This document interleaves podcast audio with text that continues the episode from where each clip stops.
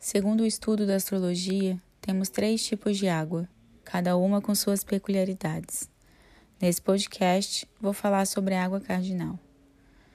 As pessoas com esse tipo de água, ou com bastante energia no signo de Câncer, são como um lago, de água calma, doce, turva e movimento quase imperceptível.